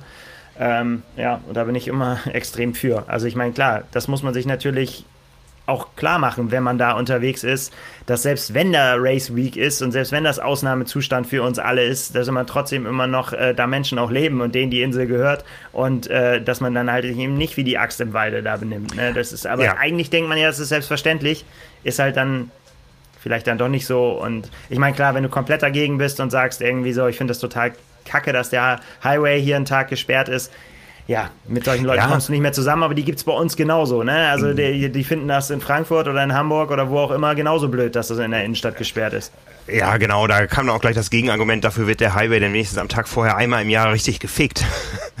ne? Ja, und, äh, und auch übers Geld streitet man sich da. Die einen sagen, okay, es bringt, äh, es bringt hier Geld äh, in die Community, das brauchen wir. Dann sagt der nächste, ja, das geht aber nur wieder in die Taschen von wenigen Leuten. Ähm, äh, dann kommt das Argument, ja, es kommen Touristen, die hier auch Geld ausgeben. Dann meldet sich der, der seinen Shop am Renntag äh, schließen muss, weil er nicht zugänglich ist und sagt, ich habe über die letzten 35 Jahre 100.000 äh, Dollar verloren und ich glaube auch nicht, dass äh, das, was in der Woche da passiert, meine Verluste aus den letzten Monaten, wo ich äh, in 15 von 24 äh, Monaten geschlossen haben musste, äh, kompensieren wird. Und ja, ähm, also äh, es gibt sicher ein Für und Wider. Ähm, ich glaube, wir, wir, wir haben das ja auch schon erkannt. Äh, wir haben ja auch schon mal ein Projekt äh, unterstützt und tun das auch weiterhin mit äh, unserem, unserem Außenposten Franz in Kailua Kona, wo wir mal verschiedene Aktionen gemacht haben, um da auch denen, denen es in Kailua Kona nicht so gut geht und jetzt vom Ironman nicht direkt profitieren, was Gutes äh, zukommen zu lassen. Also ähm, es ist immer ein, ein Geben und Nehmen und äh, ähm, ja, vielleicht, äh, vielleicht äh, muss sich da jeder mal wieder drauf besinnen, ja. Also wir schreiben ja auch immer drüber, dass dieser Underpants Run, äh, der da jährlich stattfindet, auch so ein Protest gegen die Freizügigkeit der Europäer ist, die sich da eben äh, so verkleiden, wie sie es auf Mallorca auch tun würden. Äh, vielleicht muss man einfach mal wieder so ein bisschen mehr Respekt den Locals gegenüber da ähm, ähm, äh, zeigen. Ähm, ich glaube, wir haben da eine, eine, eine, gute Rolle gespielt. Wir haben ja auch immer wieder über Hintergründe berichtet und äh, das sehr ernst genommen, äh, die Kultur und äh, die, die Bedürfnisse der Locals und da liegt sicher auch unsere Rolle als Medien da drin, da ja. für die entsprechende Awareness zu sorgen. Ja, und dass genau. eben nicht alles selbstverständlich ist. Und genauso wird es auch sein, wenn wir nach Mallorca und Fuerteventura zurückkehren. Ja, also das ist, glaube ich, eine große Lehre aus der Zeit. Nichts ist selbstverständlich und man muss die Dinge auch wieder mehr zu schätzen wissen. Ja, und ich glaube ich aber auch tatsächlich, dass in der Triathlon-Welt da aber auch, dass, dass da auch sehr viel Dankbarkeit da ist auch, dass man, dass man weiß, was man daran hat, dass man da vor Ort äh, sein muss. Und ja, klar, Ausnahmen würde ich sagen, bestätigen da die Regel, dass halt ja, ja die, die meisten schon wissen, wem sie das zu verdanken haben, dass man da sein darf. Absolut. Ja, ähm, gestern hatten wir noch im Zusammenhang mit Ironman eine äh, spannende halbe Stunde und zwar hat Ironman verkündet, wo die 73 WM 2023 stattfindet. Und das haben sie nicht einfach per Pressemitteilung getan, sondern äh, indem sie einen Livestream gestartet haben, den sie allerdings im Vorfeld nicht verkündet haben. Das kam so ein ja. bisschen äh, unverhofft. Also wir haben gewusst, dass da was kommt an dem Abend. Und dann hingen wir auf einmal beide, äh, du in Bremen, ich hier in Hamburg, äh, vor dem Livestream und haben gewartet auf, äh, ja, du hast es so schön ausgedrückt, nun sag's doch endlich. ja, ich fand, ich fand das alles sehr, sehr schön. Wir haben sehr inspirierende Videos mit dem, der, der, den, den müssen wir eigentlich auch mal ausgraben, diesen Sprecher, der immer die Ironman-Videos, Ironman-Videos, diese Motivationsvideos oh, ja. einspricht. also, ähm, der hat sehr schön über St. George geredet und äh, über Topo haben wir äh, viel erfahren und ich habe aber die ganze Zeit aber gedacht, wunderbare so, Bilder, es, ne? Sag mhm. es, wo es hingeht. ja, ja, Aber war cool. Ja. Also, Ausgangslage war, dass ja eigentlich in diesem Jahr äh, feststand, die 73 WM findet in St. George, Utah statt. Im letzten Jahr ist die Ironman 73 WM ausgefallen. In Neuseeland hätte sie stattfinden sollen, in Taupo. Und man hat sich dann entschieden, für das Jahr 22 nach Taupo zu gehen und dafür die beiden Kandidaten, die es noch gab im Rennen, ähm, aus Europa, das waren äh, Lahti in Finnland und Klagenfurt in Österreich, dass die dann 2023 äh, ins Rennen gehen und die Entscheidung ist gestern gefallen. Es geht nach Finnland. Jo. Ja, also Europa war wieder dran. Das äh, stand fest. Äh, das ist ja eigentlich eine schöne Entwicklung, dass die Ironman WM rotiert jedes Jahr und es jeder Veranstalter besser machen möchte als vorher. Ich war bei der WM, jetzt muss ich mal überlegen, das war die dritte 73 WM, glaube ich. Genau. In Clearwater 2008. Äh, Joanna Seiger hat gewonnen, eine Amerikanerin und Terenzo Bosoni aus Neuseeland. Ähm, unfassbar, wie lange der schon dabei ist, ne? Ja, unfassbar, ja. ne? Und diese Veranstaltung war eine der schrecklichsten, die ich je erlebt habe. Also wir haben das danach äh, zwar nicht so in, in, in Print beschrieben, aber intern diskutiert, äh, so als die Jahresendabzocke. Da wollte man noch mal ein bisschen ähm, Kasse machen. Das Rennen hat damals äh, immer traditionell nach dem Ironman Hawaii stattgefunden, in Florida, wo Ironman ja zu Hause ist. Und es wirkte wirklich wie noch mal ein großes Mitnehmen äh, mit wenig Herz organisiert. Ähm, und nach fünf Jahren hat man dann gesagt, okay, ähm, vielleicht wollte auch Clearwater nicht mehr, wir gehen mal woanders hin. Ist dann für drei Jahre an den Lake Henderson gegangen, der ist in der Nähe von Las Vegas in Nevada. Da wäre ich so gern gewesen, Frank. Aber das ja. war vor meiner Zeit. ja, also die Clearwater-Jahre waren am Ende die Jahre von Michael Rehlert, der ist nämlich in den beiden letzten Jahren da Weltmeister geworden. Äh, die Henderson-Jahre waren dann die von äh, Sebastian Kienle, der ist dort zweimal Weltmeister geworden. Und äh, seit 2014 rotiert die Weltmeisterschaft um den Globus. Äh, Im ersten Jahr hat man sich noch nicht ganz getraut, aus Nordamerika wegzugehen. Da hat es dann in Mont Tremblant stattgefunden, in Kanada.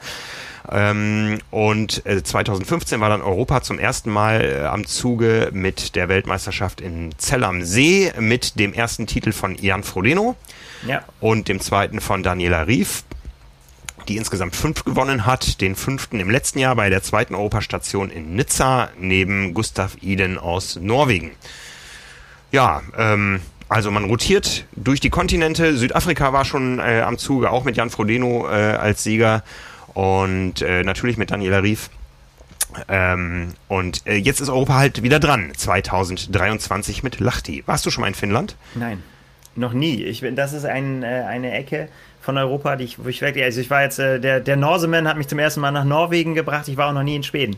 Ähm, und ich war auch noch nie in Finnland. Das ist tatsächlich äh, was, was mir noch total fehlt äh, auf der, ich, auf ich glaube, du warst, du warst auch noch nie bei einer 73 WM, kann das sein? Nein, weil das immer ja. so ist, dass tatsächlich, äh, ähm, ja, da ich dann schon so in Hawaii-Modus bin, dass, ja. Äh, ähm, ja, dass wir teilen uns meistens so auf, dass, dass äh, diejenigen, die, das können wir ja mal sagen, intern, ne, dass, dass wir so vom Team, weil es halt meistens so nah aufeinander ist, dass das eine Team, wenn es um die Welt reisen muss, nach Südafrika, nach äh, Amerika, Australien, waren wir in meiner Zeit jetzt überall schon, dass man dann äh, da quasi ein Team, was dann sonst zu Hause während der Hawaii-Zeit die Hamburg-Base bildet. Ne? Und dann mhm, die, mhm. ja, dass sich das nicht überschneidet. Damit ja. nicht irre werden in der Zeit. Ja, ich zähle mal gerade, es sind äh, 14 äh, Weltmeisterschaften ausgetragen worden äh, auf der 73-Distanz. Ich war selber auch nur bei dreien. Ja. ja ich habe viel erlebt im Triathlon, aber 73 Weltmeisterschaften auch tatsächlich nur in Clearwater einmal, dann in Zell am See oder wie der Amerikaner sagt, Zell am See mhm. ähm, und in Nizza. Ja. Ja, also die Operstation habe ich beide erlebt und äh, ja, aber ich kenne Lachti. Also wenn, wenn, wenn es dich trifft in dem Jahr, dass du zu 73 WM fährst, ähm, dann äh, nimm die Angel mit. Ja, vielleicht mache ich beides, wollte ich gerade sagen. Ich bin natürlich, äh, was äh, angeltechnisch weiß ich natürlich, was einen äh, in Skandinavien erwartet. Ja. Ähm, ja, Vielleicht ja. trifft es mich ja. Schauen wir mal. Ja, es Nein, dürfte ja. ist das falsche Wort. Mal Nein. gucken. Ja. ja. genau. Es dürfte ja vielleicht ein bisschen mehr Abstand zwischen äh, 73 WM und Hawaii liegen, weil Finnland halt doch ein bisschen weiter nördlich liegt und man vielleicht nicht mehr im September starten sollte. Ich weiß es nicht. Äh, ich war bei der Premiere 2018. Ähm, Ironman 73 Lachti, das Rennen unter der Mitternachtssonne. Da war nämlich der Start erst um 16 Uhr. Ja. Und äh, es war ein wunderbares Rennen. Also es war echt eins so der Top-Rennen, ähm, wenn ich so im Nachhinein mal zurückblicke, was ich alles so gemacht habe, äh, vom, vom Gesamterlebnis her echt kann ich nur jedem empfehlen, trainieren, trainieren, trainieren, die Quali lösen oder in einem anderen Jahr dahin fahren. Es ist wirklich ein richtig, richtig schönes Rennen. Ja, es ist äh, gut erreichbar, irgendwie eine Stunde von Helsinki. Ich glaube, es fährt äh, direkt aus dem Flughafen die Bahn äh, zum, zum Rennort. Ähm, äh, Lahti hat eine gute Sportinfrastruktur durch die äh, nordischen Skiwettbewerbe, die ja stattfinden. Ja, also äh, wir haben da in der Zeitschrift äh, Swim schon drüber berichtet. Die haben im Sommer bei der Großschanze im Auslauf einen 50 Meter Pool ähm, angestaut, der sogar geleint ist. Ja. Also sehr gut. Ne, oder oder wie es halt damals in der in der ähm, Wettkampfbroschüre für die Athleten stand. Ähm, da stand äh, Showers and Sauna are available at the stadium Ski Jumping is not. Ja, ich habe schon gesagt, das sind so kleine Witzbeule, die Finnen, ne? Und Finnen, ja. die, die, die äh, ja, wir haben ja gestern nochmal gesagt, das glücklichste Volk der, äh, der Erde, da war ich nicht so, ah, ich habe da schon andere Sachen gehört. ähm, aber auf jeden Fall witzig sind sie auf jeden Fall. Ich ja, erinnere mich immer im, im Zusammenhang mit, mit, äh, mit Finnland immer wieder gerne an äh, die Treffen mit Kaiser Sali, die ja quasi ihre äh, Profikarriere an Nagel gehängt hat, aber auf Hawaii immer oder auch in Rot ähm, einfach nur einfach nur süß, sag ich jetzt mal. Süß, ah, das ist, es ist einfach, die ist so nett, die ist äh, und ähm, ja, gönnt auch ihren Kolleginnen immer alles und äh, spricht offen äh, alles an und ist äh, immer bereit, für Auskunft und äh, ja, habe ich immer sehr genossen, mit ihr zusammen zu treffen, auf jeden Fall. Und die hatte mich gestern im, bei der Präsentation auch noch ein Interview gegeben danach irgendwie und hat gesagt, wie sehr sie sich freut und äh, ja, wird wahrscheinlich nicht aus der äh, Profirente zurückkehren, um da starten zu können, aber sie hat gesagt, sie geht irgendwann auf jeden Fall nochmal da wieder an den Start. Ja, ja. Ja, also wie gesagt, äh, absoluter Renntipp. Ähm, äh, Finnland ist ein tolles Land. Die, die Langdistanz, äh, die sie jetzt installiert haben, da, die, da habe ich mich wenig mit beschäftigt. Ja, also es ist äh, waldig und seenreich da, das Land der tausend Seen. Das hat sich auch so auf der Strecke des 73 da gezeigt. Es war damals kalt und windig. Äh, das Rennen hat Ende Juni stattgefunden, wie gesagt unter der Mitternachtssonne. Start um 16 Uhr. Das ist mal ein ganz anderes äh, Mitteldistanz-Renntagserlebnis. Du kannst einfach mal ausschlafen. Aber was macht man dann den ganzen Tag? Da hat man ja so viel Zeit, nervös zu werden. Äh, ja, ja, und vor allem überlegst du die ganze Zeit, was esse ich eigentlich jetzt noch? Ne? Irgendwie, das, das war so ein bisschen mein Problem, dass mein Magen da auf der Laufstrecke ein bisschen rebelliert hat. Also viel Zucker rein, äh, wenig ausgeschwitzt, weil es wie gesagt kühl war. Äh, das Ganze auch zu späterer Tageszeit. Also ging es mir im Ziel dann erstmal nicht so gut. Aber ich erinnere mich noch an die erste feste Nahrung, die ich wieder zu mir, zu mir nehmen konnte. Das war nämlich im Sonnenaufgang um 1 Uhr morgens ein Burger. Hm. Sehr ja. gut. Ne? Also ja, ähm, ich werde den Artikel nochmal auf die Seite stellen, den ich damals über das Rennen geschrieben habe, ähm, aus, aus eigenem Erlebnis da. Ich war damals mit, äh, mit Thorsten Schröder da und äh, ja, wir haben uns schon verabredet, wir trainieren jetzt auf die Quali.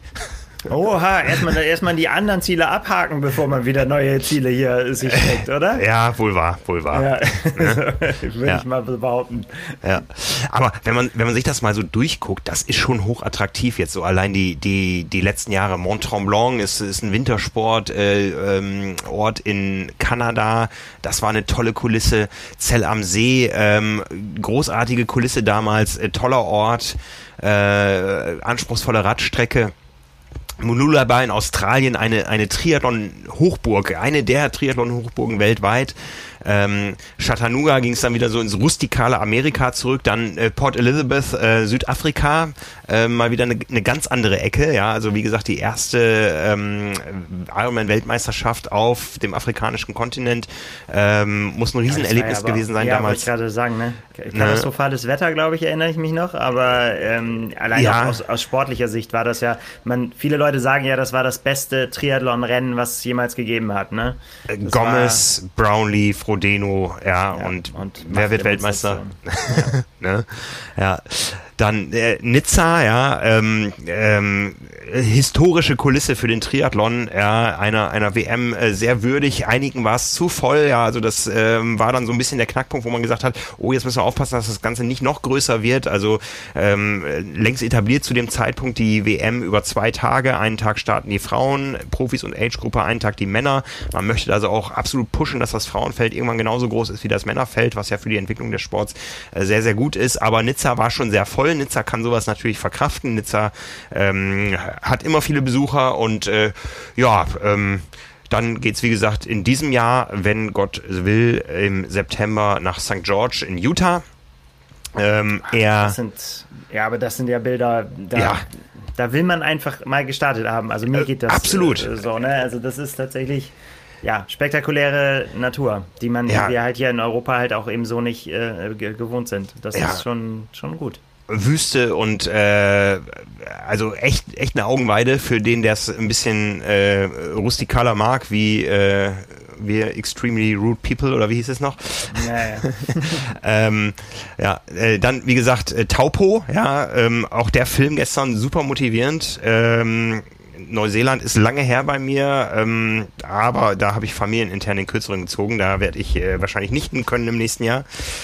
Ähm, absolutes Traumziel sicher. Ähm, da überlegt aber der eine oder andere schon. Das kostet natürlich auch mal das Dreifache oder Vierfache gegenüber einer WM in Nizza ähm, mit der ganzen Anreise, ähm, wie, wie er das Ganze dann äh, timet und ja. Ist aber vielleicht auch ein anderes Erlebnis dann auch, ne? Also es Ja, ist, äh, ja. weil Nizza kann man dann auch so mal machen, irgendwie so, wenn man, wenn man das als, als Sport-Highlight irgendwie sagt, man äh, nimmt sich das vor, das kann ich mir schon auch so once in a lifetime vielleicht mal vorstellen. Ja, ne, und äh, Lahti und wie gesagt, alle diese Orte sind eigentlich, laden eigentlich auch dazu ein, das irgendwie mit Urlaub zu verbinden, ob es jetzt nun die, die Garden Road in äh, Südafrika ist oder äh, noch ein bisschen Côte d'Azur in, in Nizza oder eben Taupo, die Wohnmobiltour, die obligatorische um die Nordinsel dann oder ein Abstecher auf die Südinsel und Lahti eben auch der Angelurlaub im Anschluss. So. So machen wir das. So machen wir das, absolut. Gut. Alles klar. Also freuen wir uns auf das, was da kommt. Äh, 2023 Nizza, äh, nein Quatsch, äh, Lahti, äh, über alles das, was hierzulande kommt, werden wir vielleicht ein bisschen mehr Klarheit haben in den nächsten ein, zwei, drei Wochen. Ähm, wir sind hochgespannt. Ähm, ja, bis dahin kämpfen wir erstmal Indoor weiter. Nils, Montagabend, ich gebe dir nochmal die Anleitung, wie man sich anmeldet. Nein. Ihr seid gut aufgestellt im Team. Ihr, ihr, ihr, braucht, ihr braucht meinen einen Punkt nicht. Mehr als einen Punkt kann ich auch nicht beitragen. Ich glaube, nächste Ja. Woche geht's in äh, Crit City ähm, um über 20 Runden oder sowas. Also, oder 12 Runden. Also irgendwie was, äh, ja, Ich bin kein, In- ich bin kein Indoor-Sportler. Kriterium Nein. gefallen. Ich bin kein Indoor Racer, aber ja, heute Abend werde ich wieder meinen Ride machen. Heute geht's dafür gemütlich zur Sache mit 3x5 Minuten G2. Da werden wir genug Zeit zum Plaudern haben über die letzten. Erlebnisse in den, in den Rennen und dann werden wir die Teamtaktik für den nächsten Montag besprechen. Und für die Ja. Läufe am Freitag. Sehr gut, ich drücke die Daumen. Ich find's gut. Wir machen das. Alles klar. Danke dir, Nils. Bitte, bitte. Wir hören uns nächste Woche wieder auf diesem Kanal. Diese Woche Freitag haben wir einen Gast im Podcast aus der Veranstalterszene. Nächste Woche Dienstag wieder äh, Carbon und Laktat. Wie gesagt, nicht mehr auf Soundcloud, aber dafür in Carbon und Laktat Socken, wenn ihr so wollt. Ich möchte nochmal darauf hinweisen, trimark.de slash socks, da bekommt ihr die Carbon und Laktat Socken. Und ich schei- entscheide jetzt mal ganz spontan, ich muss mal gerade gucken. Jetzt bin ich mal gespannt. Ja, nee, ich muss mal gerade gucken. Ähm, komm, wir machen alle, alle, alle Socken, die von jetzt bis nächste Woche verkauft werden. Das ist jetzt wirklich spontan. Äh, äh, von daher halte ich es mal offen. Ähm, 10% der Erlöse aus allen Socken von Carbon Lactat, die wir von heute bis zum nächsten Podcast verkaufen, gehen an das Team Angel Wolf, an die Foundation, die sich ähm, dafür weitere Dinge auch noch einsetzt. Äh, wenn äh, das nicht passt, das muss ich mir gleich nochmal angucken, werden wir was Adäquates finden, aber wir sagen jetzt mal 10%, 10 der Sockenerlöse von heute bis nächsten Dienstag gehen an einen guten Zweck, der sich für Inklusion im Triathlon einsetzt. Sehr gut. So machen wir das. Das also, spontan. Ja, ja, war wirklich spontan. Von daher, ähm, ich Bestell kümmere mich drum und Socken. ja, du hast doch schon welche. Nein, habe ich nicht. Hab Okay, ich? Hab ich nicht? wir, wir sehen uns zu, sel zu selten. Lass uns alle daran arbeiten, dass dieser Lockdown endlich endet. ja, genau. Ich bestelle trotzdem welche. Ist doch gut für einen guten Zweck. ja, so machen wir das. Alles klar. klar. Gut, macht's Bis gut. dahin. Bis nächste Woche. Ciao, ciao. Ciao.